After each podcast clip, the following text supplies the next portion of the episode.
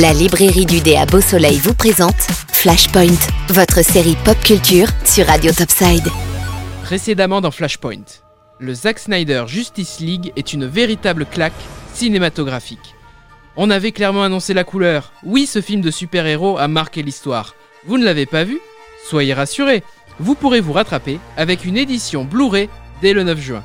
C'est parti, compte à rebours pour la Ligue de Justice.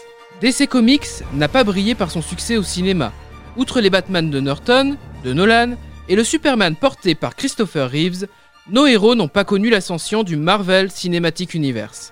Il faut attendre 2013 pour qu'un nouveau Superman atterrisse au cinéma.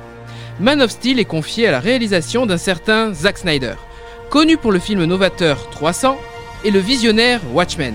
Suit en 2016 le combat que tout le monde attendait, Batman contre Superman, l'aube de justice.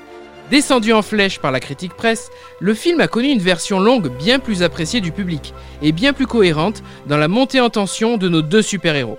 Suivent également deux films connectés, Wonder Woman et Suicide Squad. Warner Bros. Studios décide alors de préparer le terrain du prochain film, Justice League, la réunion des super-héros de DC Comics. Et c'est précisément là que les problèmes commencent, puisque la pression des studios s'intensifie à trop vouloir copier le modèle Marvel Comics radicalement différent.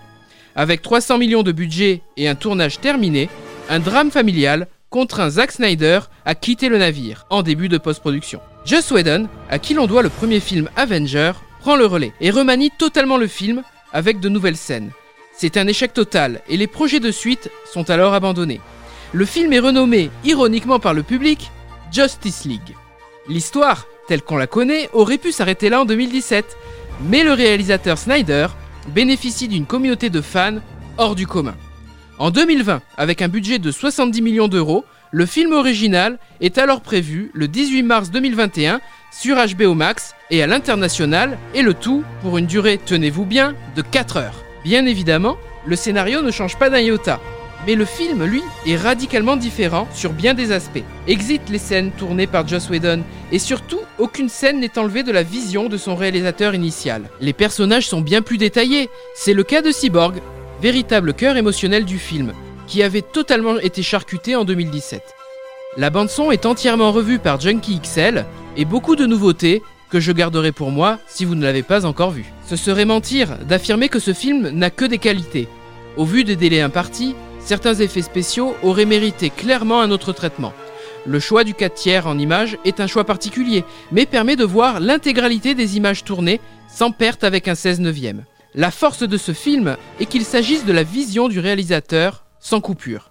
Les 4 heures de visionnage en paraissent même que deux, tellement l'ensemble est bien plus fluide et bien plus cohérent. J'aimerais vous en parler plus en détail pendant des heures, tellement le sujet a défrayé la chronique depuis des années, et gageons qu'on en parle encore pendant longtemps. À ce jour, aucune suite n'est envisagée. Mais en 2017, le Zack Snyder Justice League, personne n'y croyait.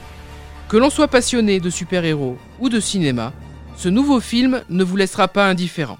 Le cycle des films de Snyder est à lui seul une épopée. Promis, nous y reviendrons. Et ça, ce sera dans un autre Flashpoint. La librairie du dé vous a présenté Flashpoint, votre série pop culture sur Radio Topside. La librairie du dé, 4 avenue du Général de Gaulle à Beau Soleil.